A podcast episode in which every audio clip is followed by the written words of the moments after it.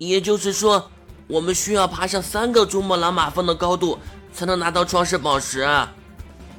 没错，这对我们来说是不可能完成的任务。难过火星人都没有回来。哎，站在我们族群的角度，我真的希望你们能够找到那颗创世宝石，这样我们的地下城和永生树也有救了。可是站在一个生命的角度，我知道你们这一去根本没有活下来的可能。我不希望你们白白送死。长老说完这番话，千岁和花泽心里都是一沉，他们把目光同时投向了迪迦。可是迪迦呢？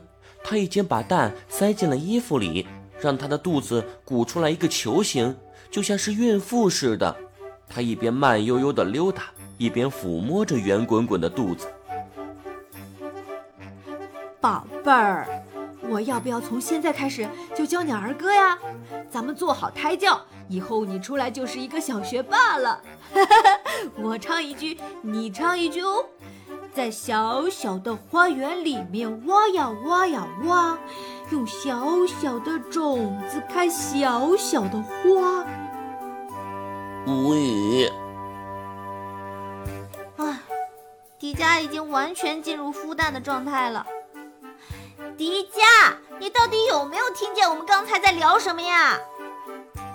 当然听见了。不就是爬一个比珠穆朗玛峰高出三倍的奥林匹斯山吗？有什么大惊小怪的？爬呗！说着，迪迦又轻轻地抚摸了一下肚子。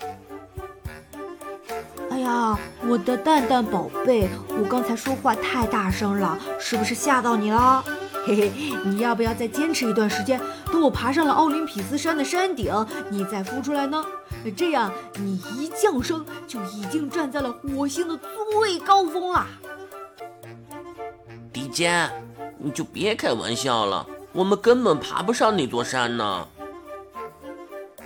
火星的气候比地球更复杂，迪迦，我觉得你还是慎重考虑吧。哎呀，还考虑什么呀？大红熊说：“只有创世宝石才能拯救地球，我才不希望那群臭蜥蜴占领我们的家园。”迪迦一想起在三星堆见到的黑暗使徒，就一阵厌恶。你们不用担心，毕竟我有火焰能量和大地宝石，所以上山的话问题不大。你们两个就在地下城等我凯旋而归吧！哈哈哈哈！你别说疯话了。我看还是从长计议吧。在永生谷的上方，有一块巨大的红色岩石。此时，在岩石下方，站着两个穿着太空服的人。他们一高一矮，各自拿着望远镜看着山谷里的动态。等迪迦三人随着大长老从密室中走出来的时候，那个高个子的人忽然兴奋地跳了起来。呀哈给他们偷偷安装的定位器果然起到了作用。现在他们走到哪儿，我们就能跟到哪儿。喵！你现在还说我没用吗？如果不是聪明的卡勒咪想出这么好的主意，我们就算到了火星，估计也想不到地下还有这么一大座城市呢。喵！小猫咪。你个子虽然矮，果然还是有点用的。啊，卡了个咪的！了，M 博士更早改造了我。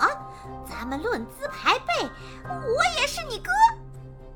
嗯？难道你还想让我喊你一声哥？不，我要你喊我一声咪咪哥。呃，你比那个花泽还恶心。